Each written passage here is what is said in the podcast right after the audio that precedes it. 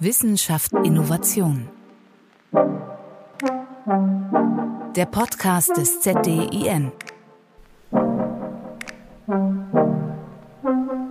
Herzlich willkommen zur zehnten Folge des ZDIN Podcasts Wissenschaft, Innovation. Mein Name ist Katharina Gulaikow und ich freue mich heute wieder auf ein spannendes Gespräch zum Thema Digitalisierung. Und dazu begrüße ich heute Dr. Anne-Kathrin Schwab und Stefan Tebka. Frau Schwab ist wissenschaftliche Mitarbeiterin an der Universität Fechter. Dort arbeitet sie am Institut für Strukturforschung und Planung in agrarischen Intensivgebieten. Im Zukunftslabor Agrar beschäftigt sie sich mit Datenflüssen in der Landwirtschaft und in diesem Kontext hat sie auch hier und da mit Herrn Tebka zusammengearbeitet. Stefan Tepka ist Landwirt aus Handrup im Emsland. In den Bereichen Tierhaltung, Ackerbau, Energieproduktion zu seinen Wirtschaftszweigen gehören Hähnchenmast, Jungsaunvermehrung, der Anbau von Getreide, Mais und Zuckerrübe, die Saatgutvermehrung, Rapsrübe und Gras sowie die Energieproduktion mit Biogas, Blockheizkraftwerken, Photovoltaik und Holz, Hack, Schnitzel, Heizung und wahrscheinlich kann ich noch stundenlang weitermachen. Hallo an Sie beide. Moin. Ja, moin, hallo. Hallo. Wir hören schon, da kommen zwei Experten und Expertinnen zusammen. Unser Thema ist ja heute digitale Daten in der Landwirtschaft, Fluch oder Segen. Und bevor wir uns diesem Thema ganz genau widmen, gucken wir uns doch erst einmal den aktuellen Stand der Digitalisierung in der Landwirtschaft an. Herr Tebka, ich fange mit Ihnen an. Sie sind ja unter anderem auch Vorsitzender des Bundesverband bäuerlicher Hähnchenerzeuger und dadurch und natürlich auch so in Ihrem Job mit vielen Landwirtinnen und Landwirten vernetzt. Wie digital ist denn die Landwirtschaft in Niedersachsen bereits? Ja, wenn Sie speziell nach Niedersachsen fragen, also Niedersachsen ist, glaube ich, in Summe ja ein großes Agrarland und vielleicht auch nochmal anders strukturiert als gewisse andere Gebiete in Deutschland. Und ich glaube schon, dass, es in, dass man in Niedersachsen sagen kann, dass wir vielleicht, was Digitalisierung angeht, durch den Grad der Professionalität in Summe vielleicht auch etwas weiter sind als andere Bundesländer. Aber ja, in Summe kann man eigentlich beschreiben, hängt es auch ganz, ganz oft am Personal, am Betriebsleiter, ähm, wie weit Digitalisierung vorangeschritten ist, ja, wie ist die Bereitschaft, in Digitalisierung zu investieren? Ähm, aber bevor ich in Digitalisierung investiere, muss ich erstmal in, in meinen Kopf investieren, weil ich muss mich mit dem Thema beschäftigen. Ich muss es verstehen, beherrschen, gegebenenfalls wissen, welche Leute ich hinzuziehe. Also das ist ganz unterschiedlich. Und vielleicht noch ganz allgemein zum Thema Digitalisierung in der Landwirtschaft. Also was ich wahrnehme, ist, dass die Bereiche sich unterschiedlich entwickeln und auch immer so wieder Schübe durchleben, wo gewisse Techniken kommen und wo auch vielleicht Betriebe da sind, die vorangehen. Dann sehen andere Betriebe das. Also das funktioniert in der Landwirtschaft nach wie vor, äh, das Thema abgucken und dann sehen, ja, Mensch, das funktioniert super. Und dann sieht man, wie sich das über mehrere Betriebe auch hinwegrollt, richtig. Und so hat man das eigentlich, ich glaube, in der Rindviehhaltung bei den Kuhbetrieben vor Jahren war wenig digitalisiert und heute sind die einfach mal eben so links an den Schweinebetrieben vorbeigezogen mit Melkroboter und Spaltenroboter und hier werden Daten erfasst und und und. Transponder im Halsband und Körpertemperaturmessung, was es da alles so gibt. Und da ist eigentlich bei den Schweinebetrieben lange nichts passiert. Hähnchen war lange schon, weil es stramm organisiert ist. Ich glaube, technisch weit vorne. Ne? Ja, und da stehen wir, glaube ich, jetzt davor, dass so die nächste Welle auch ansteht.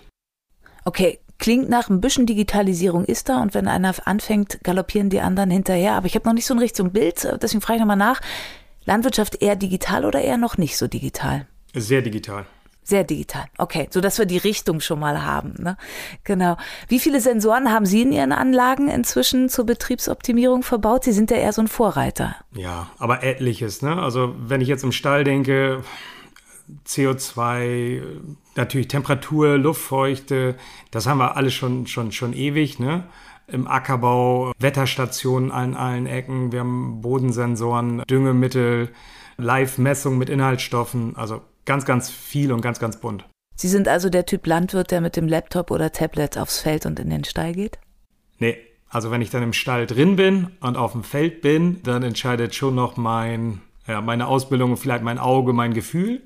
Und die Digitalisierung ist wirklich aktuell immer noch die Unterstützung und die Absicherung. Ich habe, so verrückt sich das anhört, aber ich habe mein iPad immer auf dem Nachttisch liegen nachts, weil einfach, wenn dann Alarm geht, und das ist ein Stück weit auch Komfort, ne, dann, dann, dann kann ich einfach drauf gucken, okay, was sagt der Computer, wie schlimm ist es wirklich? Und dann kann ich von zu Hause A, Dinge einstellen, aber Digitalisierung ist ja halt auch, dass der Computer vielleicht schon direkt gesagt hat, okay, ich ergreife hier eine Maßnahme für dich, sollen wir das wirklich so machen?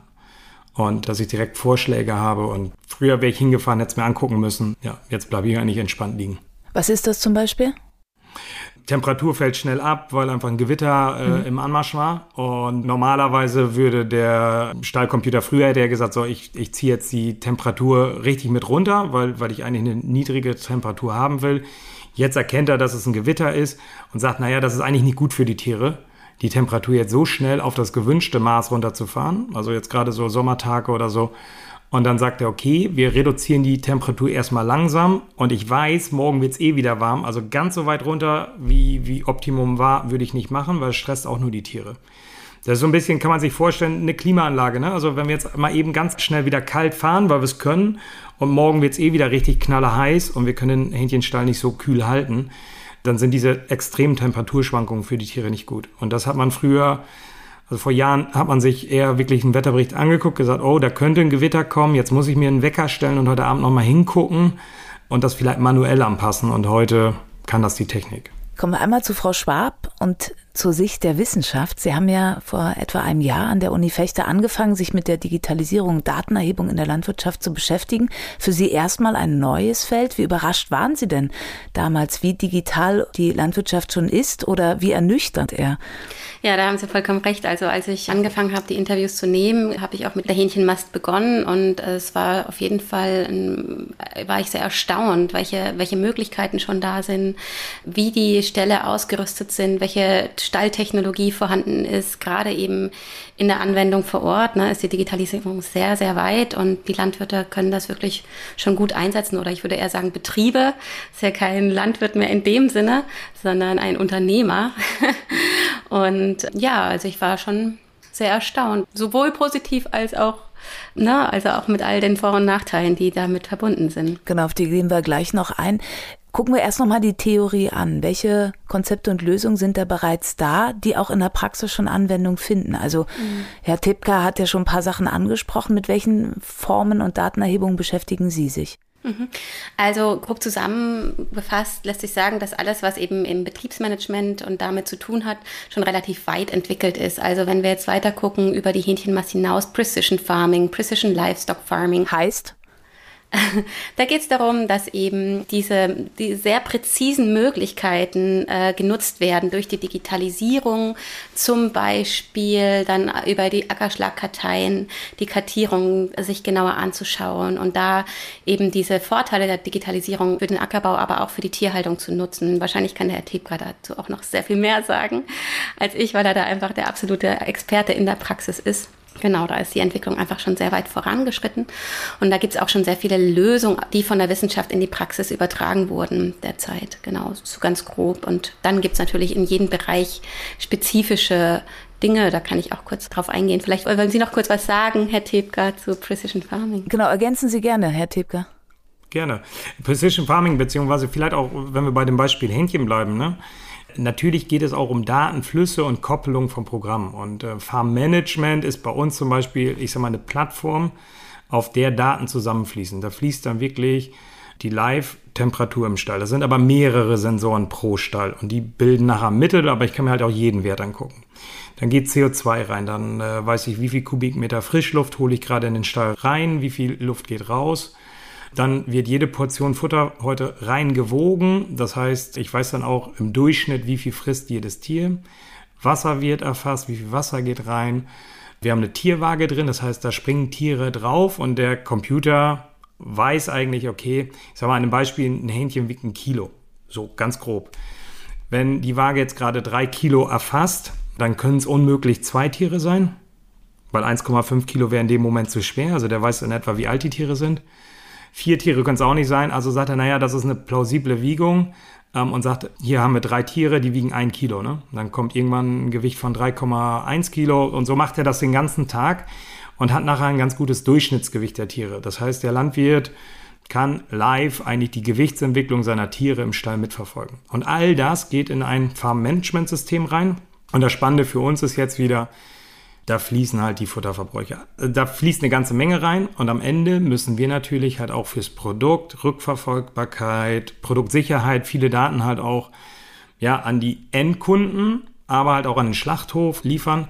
Und das geht halt heute alles über einen Datenaustausch in eine App rein. Wir können dann, ich sag mal, die Daten vom Tierarzt damit reinspielen, dokumentieren, welche Impfungen wir gemacht haben, dokumentieren, wann waren Probleme im Stall und und und. Und all das fließt zusammen, fließt nachher mit den schlachtreifen Tieren zum Schlachthof und die Daten liegen halt überall vor. Das ist eine extreme Erleichterung für uns.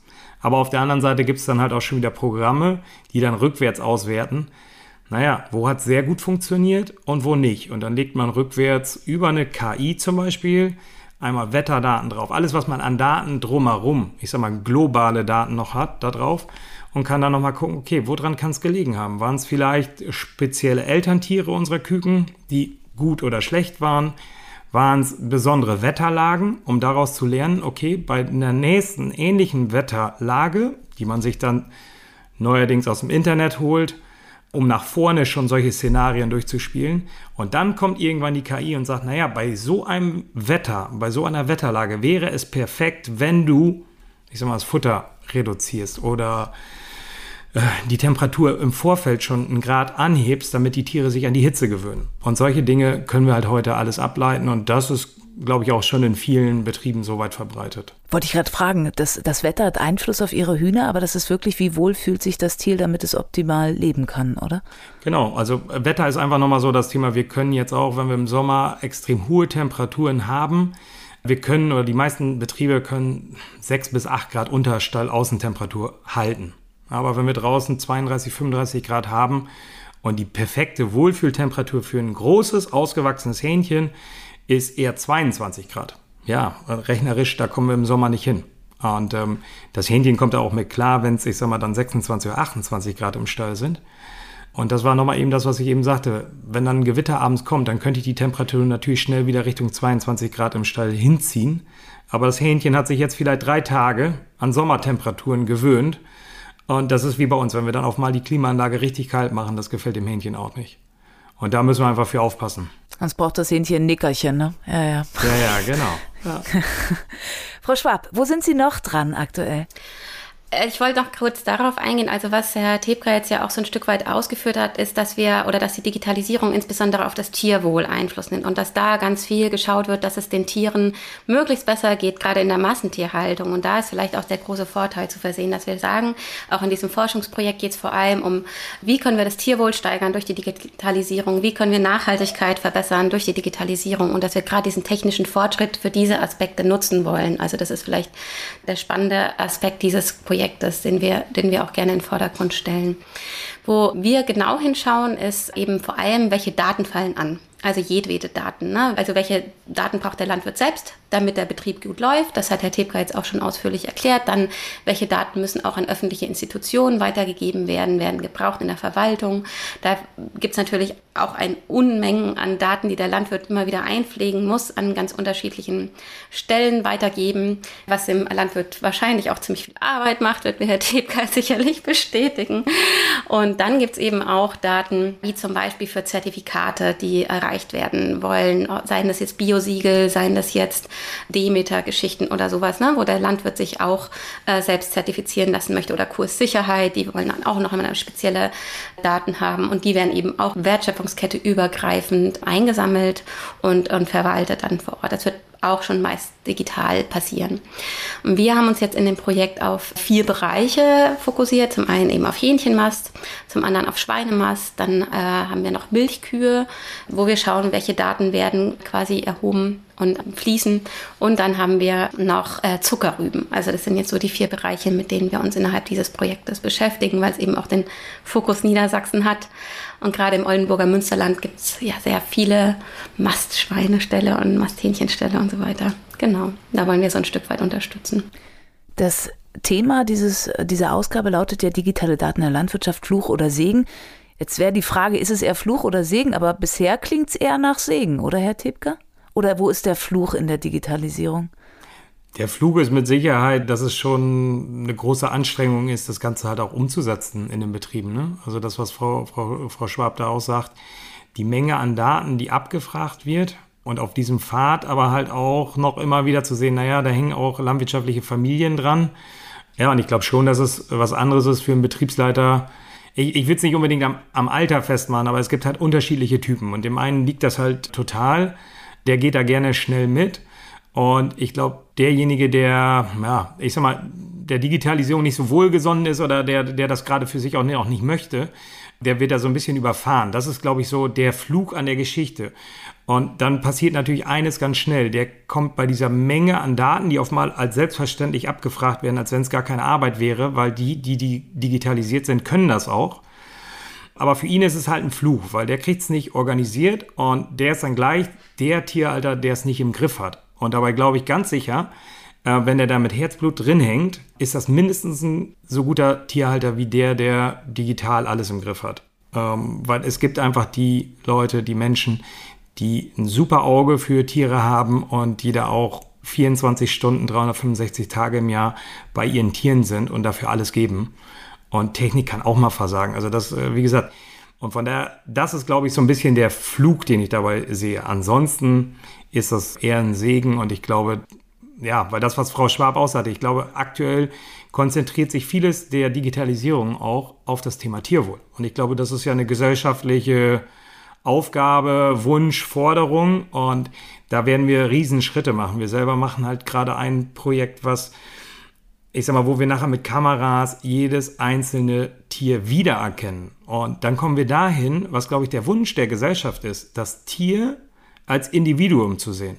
Und das ist ja das, was heute uns auch oft gesagt wird. Meine Güte, ihr habt so viel Hähnchen.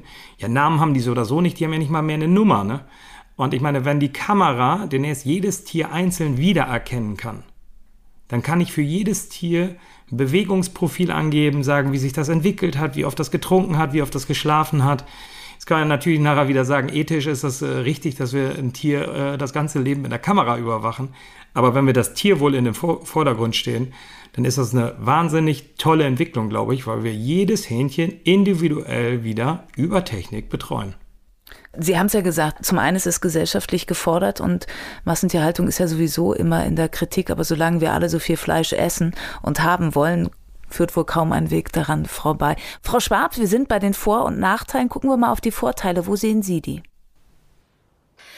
Also ich würde sagen, wie der Herr Tebke auch schon gesagt hat, dass sich durch Digitalisierung die Arbeit des Landwirts einfach grundlegend ändert. Ne? Also ein Landwirt hat ja bisher sehr harte Arbeit, kann man sich vorstellen. Der steht auf dem Feld oder im Stall und mistet aus. Und durch die Digitalisierung wird sich das ganz anders gestalten. Also es kann vielleicht dann eher so in die Programmierung von Robotern gehen oder der Landwirt spielt dann eher eine überprüfende Rolle für die Tiere ne? und nicht mehr die der Person, die dann irgendwie auf dem, ja, auf dem Feld steht oder, oder im Stall und die harte Arbeit macht. Und das muss ein Landwirt natürlich auch wollen. Ne? Das ist das vielleicht auch, was Herr Tebka gerade gesagt hat, dass sich einfach die Rolle dessen ganz anders ausgestalten wird. Und Landwirte, die technikaffin sind, haben das dann eher leichter. Und Landwirte, die eben da eher auch eine Abneigung gegen haben, also gegen die Digitalisierung, die würden es wahrscheinlich eher ablehnen und sagen, nee, wir, wir wollen da nicht mitmachen machen. Und ich noch mal ganz kurz auf die Nachteile zu sprechen. Also ich glaube, dass äh, gerade kleinere Betriebe oder auch äh, Landwirte, die eben nicht diese, diesen hohen auch finanziellen Aufwand betreiben wollen, tendenziell abgehängt werden könnten. Na, das ist vielleicht so ein bisschen die Gefahr dahinter, dass das ein Vorteil für große Betriebe sind, die sich diese Ausstattung auch leisten können. Dieses Betriebsmanagement, dieses Herdenmanagement, diese, diese Stalleinrichtungen und andere Betriebe könnten dann einfach noch weiter zurückfallen. Das ist vielleicht noch noch ein Nachteil, genau, den nicht zu vernachlässigen wäre. Ja, klingt ja so danach, wer jetzt nicht mitmacht, der wird irgendwann raus sein, oder? Ist das so, Herr Tebke?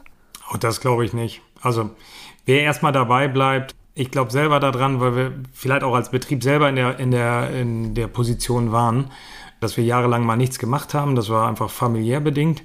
Und äh, ich glaube schon, wer innovativ unterwegs ist und wer nachher den Ehrgeiz hat, den Betrieb da wieder nach vorne zu bringen, sich selber einbringen, gute Ideen hat. Also das finde ich auch das Spannende gesamt am Standort Deutschland, ganz allgemein, dass es nach wie vor diese Chancen gibt, auch mit guten Ideen auch heute noch was aufzubauen und wieder einsteigen zu können. Ja. Frau Schwab, Sie haben äh, die Nachteile gerade angesprochen. Ein Thema, was in diesem Kontext immer wieder genannt wird, ist ja Datentransparenz. Mhm. Wovor haben Landwirte bzw. landwirtschaftliche Unternehmen denn Angst? Naja, Sie haben das ja schon gut angesprochen, ne? dass Massentierhaltung nicht besonders positiv konnotiert ist in der, in der Gesellschaft und das ist natürlich dann auch etwas, wo der Landwirt sehr vorsichtig ist, seine Daten weiterzugeben, äh, sei das jetzt Antibiotikaverbrauch und so weiter. Ne? Also ich meine, das ist natürlich sind sehr sensible Daten, die der Landwirt da auch regelmäßig weitergeben muss und abgefragt wird und er möchte natürlich auch wissen, was mit seinen Daten passiert.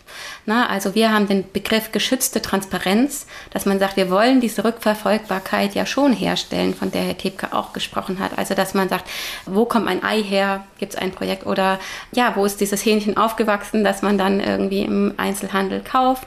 Und das ist noch nicht immer gegeben, diese Rückverfolgbarkeit. Na, das ist äh, gerade die Herausforderung, vor der auch die Digitalisierung steht. Das ist eine lückenlose Wertschöpfungskette übergreifende Datentransfermöglichkeit gibt oder Tra Datenzurückverfolgbarkeit äh, möglich ist.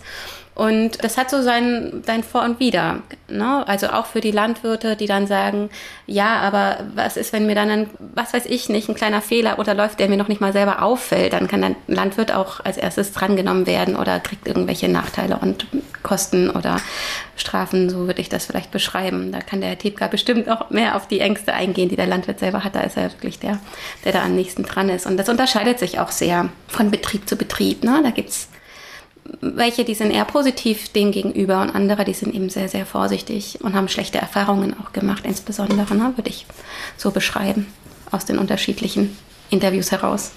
Herr Tiebker, geht es auch um Konkurrenz? Nee, Konkurrenz ist es, glaube ich, überhaupt nicht. Okay, also die Angst von außen. Die Angst von außen. Einfaches Beispiel Medikamenteneinsatz, weil das immer auch in den Medien ja großes Thema ist. Und ähm, einfach die Interpretation der Daten. Ne? Also wenn jetzt rauskäme, Stefan Tepka nutzt überdurchschnittlich viel Medikamente. Das sagt doch nichts darüber aus, über die Qualität meiner Tierhaltung. Ähm, weil man muss ja fragen, warum musste Stefan Tepka denn überdurchschnittlich viele Medikamente einsetzen? Wenn das natürlich äh, daran gelegen hat, dass Stefan Tepka sich nicht um seine Tiere gekümmert hat, dann ist es ein großes Problem. Wenn das aber daran lag, dass das Wetter äh, einen Einfluss genommen hat oder dass die, die Küken schon, ich sag mal, mit einer Krankheit kamen, was einfach auch mal passieren kann, dann kann Stefan Tepka da nichts für. Aber diese Interpretation würde ja oftmals nicht stattfinden, beziehungsweise das ist die Sorge der Landwirte. Einfach als ein Beispiel. Also tatsächlich das Antibiotika-Monitoring oder die Medikamentenvergabe ist eines der sensibelsten Felder für die Landwirte, würde ich auch so bestätigen. Okay, da ist also noch viel dran zu tun, dass da eine gewisse Sicherheit suggeriert wird. Wie mit den Daten umgegangen wird oder geht es darum, immer besser zu werden?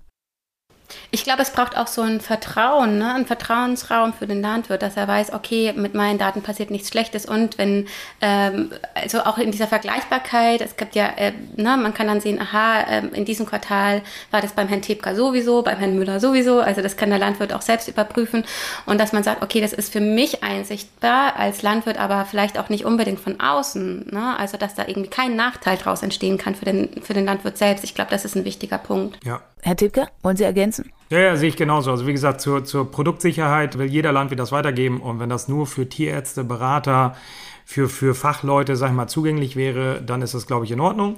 Und dass die Daten grundsätzlich, ich sage mal ganz allgemein für Deutschland, damit auch die Gesellschaft einen Blick darauf hat, das ist ja heute auch schon gegeben. Das wird ja veröffentlicht auch, nur dann nicht runter auf den einzelnen Betrieb, sondern auf maximal Bundesland bzw. auf die Bundesrepublik, um den Medikamenteneinsatz in Summe zu kontrollieren und auch daher jedes Jahr das Ziel zu erreichen, dass die Mengen runtergehen, damit wir einfach jedes Jahr besser werden. Und das funktioniert sehr gut und da hat man, glaube ich, große Sorge, dass man die Daten irgendwann einfach ja, veröffentlicht auf bis zum Landwirt runter und damit wäre man in, in Diskussionen da, und da haben die Landwirte keine Lust drauf. Verständlich. Zukunftsvision. Wir gehen mal weiter zum nächsten Bereich. In unserem Podcast gibt es ja zwei Rubriken, die jedem gestellt werden, unser Gäste. Die erste Rubrik heißt Zukunftsvision. Wir möchten gern wissen, welche Chancen die Digitalisierung für Ihr Themengebiet ermöglicht und wie Sie sich die Zukunft im Gebiet vorstellen. Frau Schwab, wir fangen mal bei Ihnen an. Was ist denn Ihre Zukunftsvision von der digitalen Landwirtschaft? naja, vor allem hoffen wir uns natürlich auch innerhalb dieses Forschungsprojekts die nachhaltige Landwirtschaft durch die Digitalisierung weiter voranzubringen, also schneller und auch effizienter umzusetzen. Das ist vielleicht das eine. Und wir hoffen auch, dass durch die Digitalisierung mehr auf das Tierwohl geachtet werden kann und auch durch digital erfasste und automatisch ausgewertete Indikatoren am Tier und im Stall eben viel mehr geguckt werden kann, was braucht das Tier an sich oder welche Maßnahmen müssen ergriffen werden. Gerade wie der Herr Tepka vorhin auch schon gesagt hat, wenn viele Tiere im Stall sind, kann die Technik sehr viel mehr als das menschliche Auge erfassen auf einen Blick. Ne? Also gerade diese Kameraauswertungen im Hähnchenstall sind eben ganz schön toll. Oder auch wenn man auf den, auf den Acker schaut mit den Spot-Farming-Ideen, in denen dann weniger Pestizide, Insektizide und so weiter eingesetzt werden kann oder auch Robotik, da gibt es natürlich sehr viele Vorteile. Es kann dann weniger Dünger oder Pflanzenschutzeinsatz stattfinden und eben auch mit Satelliten und Drohnen dieses Precision Farming sehr viel besser ausgewertet werden. Also vielleicht kann man so in diese Richtung gehen und es ist, glaube ich, nicht so weit entfernte Zukunft, von der ich gerade spreche. Und viel weiter in der Zukunft ist es wahrscheinlich wirklich die Möglichkeit, dass man sagt, die schwere landwirtschaftliche Arbeit bekommt eine ganz neue Bedeutung durch die Digitalisierung. Das wäre, glaube ich, so das, wo wir uns hinbewegen, gerade durch dieses Projekt dass eben gerade die schweren Arbeiten durch Robotik und durch Automatisierung stattfinden und sie nicht mehr, na, also Landwirt, ich, ich lebe jetzt hier auch so im ländlichen Raum, hat ja immer noch eine gewisse gesellschaftliche Konnotation und ich denke, das werden bald sehr ausgebildete und sehr, sehr ähm, intelligente Menschen sein müssen, die diese Technologie bedienen können und das Land eben in der Art und Weise nutzen. Also würde ich sagen. Herr Tippker, wie stellen Sie sich die Zukunft in Ihrem Unternehmen vor? Werden Sie dann Herr über viele Roboter sein? Ja, also ich glaube schon. Also tendenziell deutlich mehr Roboter und Sensoren. Also einfach mehr Daten auch. Roboter, die uns vielleicht nachher wirklich unterstützen, äh, ganz praktisch, weil wir es einfach auch sehen, wir, wir brauchen andere Lösungen für die beschriebenen harten Arbeiten. Und ich glaube, da werden Roboter auch kommen, die uns noch helfen. Also ich sag mal, selbstfahrende Maschinen auf dem Acker kennen wir. Ich selber glaube auch daran, dass wir diese selbstfahrenden Maschinengerätschaften auch irgendwann im Hähnchenstall haben, die uns da bei der Tierverladung vielleicht helfen, die die schonend rausholen, weil wir da einfach irgendwann auch kein Personal mehr für finden, die die Arbeit machen wollen. Und ansonsten meine Zukunftsvision zielt eigentlich auf genau die gleichen zwei Punkte. Tierwohl und Ressourcenschonung.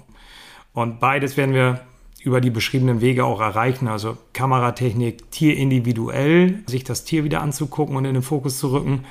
Und äh, darüber werden wir einfach auch deutlich ressourcenschonender, weil wir einfach unsere Produktionsmittel, Stoffe, Futtermittel effizienter einsetzen, weil wir einfach weniger Ausstoß an Hähnchenmist, an Emissionen haben. Und von daher wird in Summe die Digitalisierung auch einen Riesenbeitrag zum Thema Umweltschutz leisten.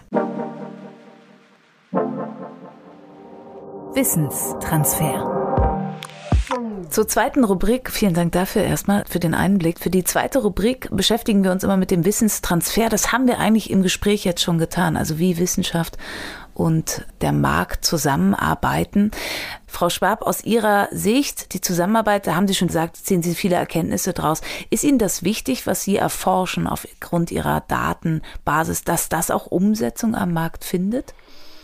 Naja, in meiner Forschung ist es ja nicht zwangsläufig die Umsetzung. Ne? Also wir entwickeln tatsächlich gemeinsam mit dem Thünen-Institut eine Art Elster für Landwirte, in denen sie es leichter haben, diese Daten, die an die öffentlichen Institutionen weitergereicht werden sollen, einzugeben. Also dass das einfach erleichtert wird. Hm, ich würde sagen, ansonsten ist, ist der Markt ja so organisiert, dass es eigentlich um Angebot und Nachfrage geht. Also es braucht einen Vorteil für den Landwirt. In dem Projekt, es sind drei Projektteile.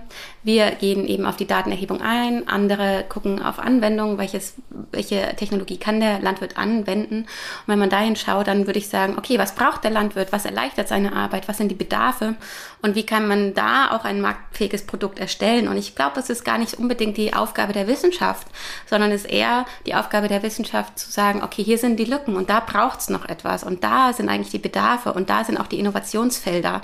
Das ist vielleicht eher unsere, unsere Aufgabe in dem Projekt, dass wir sagen, dass wir diese Bedarfe, diese Potenziale, diese Innovationspotenziale herausfiltern, gemeinsam mit den Praxisakteuren und mit den Landwirten und mit den öffentlichen Institutionen, die ja sogar sehr viel mehr wissen als wir. Ne? Also ich bin da immer sehr offen und glaube an die kollektive Intelligenz und gerade die Praxiserfahrung ist, ist in dem Fall Gold wert. Ne? Das kann kein Wissenschaftler am Schreibtisch ersetzen, was der Herr Tefka hier erzählt.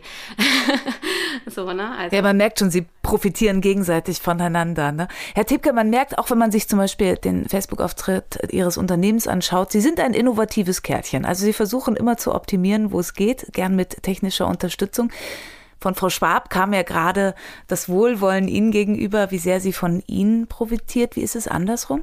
Ja, andersrum ist es genauso. Und ich würde es vielleicht noch ein bisschen differenzieren. Ich glaube, das, was Frau Schwab gesagt hat, ist absolut richtig und ergänze das. Also wir brauchen einen Mix der Wissenschaft. Und da werbe ich immer gerne wieder für, wir brauchen auch nach wie vor Grundlagenforschung, weil das ist, glaube ich, in Deutschland und auch speziell im Bereich der Landwirtschaft, da ist ganz viel Grundlagenforschung gemacht worden in 50er, 60er, 70er Jahren vielleicht noch, als es mehr um diesen Aspekt ähm, Ernährungssicherung ging. Und wir nutzen heute leider in manchen Bereichen oft noch Daten aus der Zeit und die sind wirklich überholt. Also da plädiere ich eher immer für, dass man da auch nochmal wieder hinguckt und sagt, das brauchen wir noch.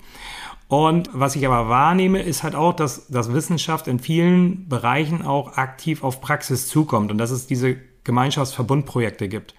Und ich glaube, genau das brauchen wir. Wir brauchen Wissenschaftler, die in diesen Lücken forschen und dafür Lösungen, Ideen zur Verfügung stellen, die dann in der Wirtschaft und in der Praxis weiterentwickelt werden, wo es dann einfach, äh, wo man Produkt schafft, Nachfrage generiert und dann Nutzen aufzeigt. Ähm, und dann reagieren Landwirte immer. Also wenn es einen Nutzen gibt und Landwirte sind Unternehmer, dann, dann gehen die auch da drauf. Und aber ich finde halt auch, um, um Wissenschaft vielleicht noch schneller in die Praxis zu kriegen, diese Verbundprojekte extrem spannend, weil Wissenschaft davon profitiert, dass sie mit Praktikern zusammen unterwegs sind. Praktiker dann auch schnell mal sagen, naja, warum soll ich das denn machen? Das ist ja gar kein Nutzen für mich. Dann ist man eher so an dieser Produktentwicklung schon dran und man kriegt gegenseitig so ein bisschen auch mit, was ist möglich, wo, wo geht das hin? Und das finde ich persönlich ganz spannend und es gibt ja viele Verbundprojekte und auch andere landwirtschaftliche Betriebe, die mit wissenschaftlichen Einrichtungen zusammenarbeiten. Und das, finde ich, hat sich in den letzten Jahren wirklich gewandelt. Also das gab es vor Jahren nicht und das gibt es gerade in diesem Bereich Tierwohl, wo man dann, ich sag mal, Kammern, Fachhochschulen, Universitäten und Praxisbetriebe zusammengebracht hat. Und also das finde ich die letzten Jahre absolut befruchtend und ich glaube, da kommen sehr, sehr gute Ergebnisse raus. Da sind wir ja eigentlich schon bei der absoluten Lobhudelei aufs ZDN und aufs Zukunftslabor Agrar, weil genau da passiert das ja, oder? Frau Schwab, wie profitieren Sie von der Arbeit in diesem Projekt? Also, das hat der Herr Tepka ja eben auch schon schön angesprochen. Ganz hervorzuheben ist natürlich diese große Interdisziplinarität und auch diese Transdisziplinarität. Also, dass wir sowohl und die ganzen unterschiedlichen Disziplinen der Wissenschaftler an sich, die darin arbeiten, immer wieder an einen Tisch bringen und uns austauschen. Und ich zum Beispiel persönlich ganz viel lerne, was in der Informatik stattfindet oder in der KI.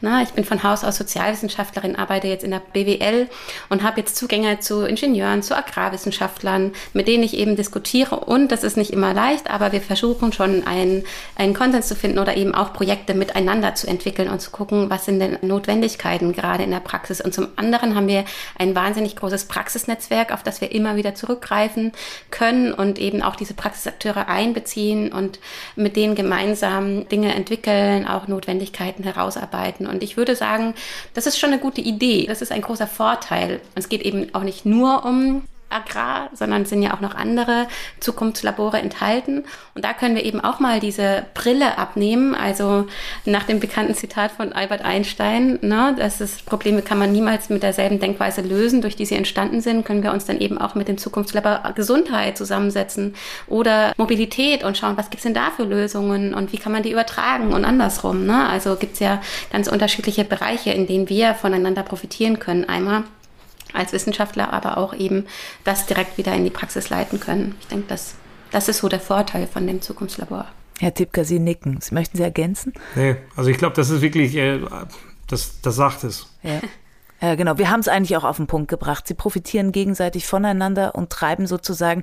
Und die zwei Schlagworte können wir nochmal hochhalten. Tierwohl und Nachhaltigkeit in der Landwirtschaft oben. Und ich meine, was können wir Besseres wollen, ne? als eine gute Landwirtschaft für gute Produkte, die am Ende rauskommen. Vielen Dank. Die Zeit ging wahnsinnig schnell rum. Ich danke Ihnen vielmals für Ihre schlauen Gedanken. Vielen Dank an Stefan Tebker und an Ann-Kathrin Schwab für das tolle Gespräch.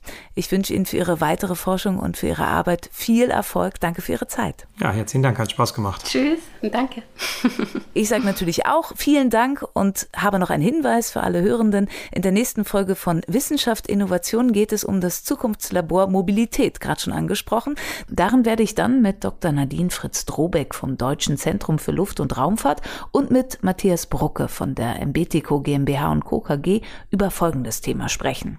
Autonome Mobilität, wie Verkehrsmittel immer anonymer werden. Vielen Dank fürs Zuhören, auf bald. Wissenschaft Innovation. Der Podcast des ZDIN.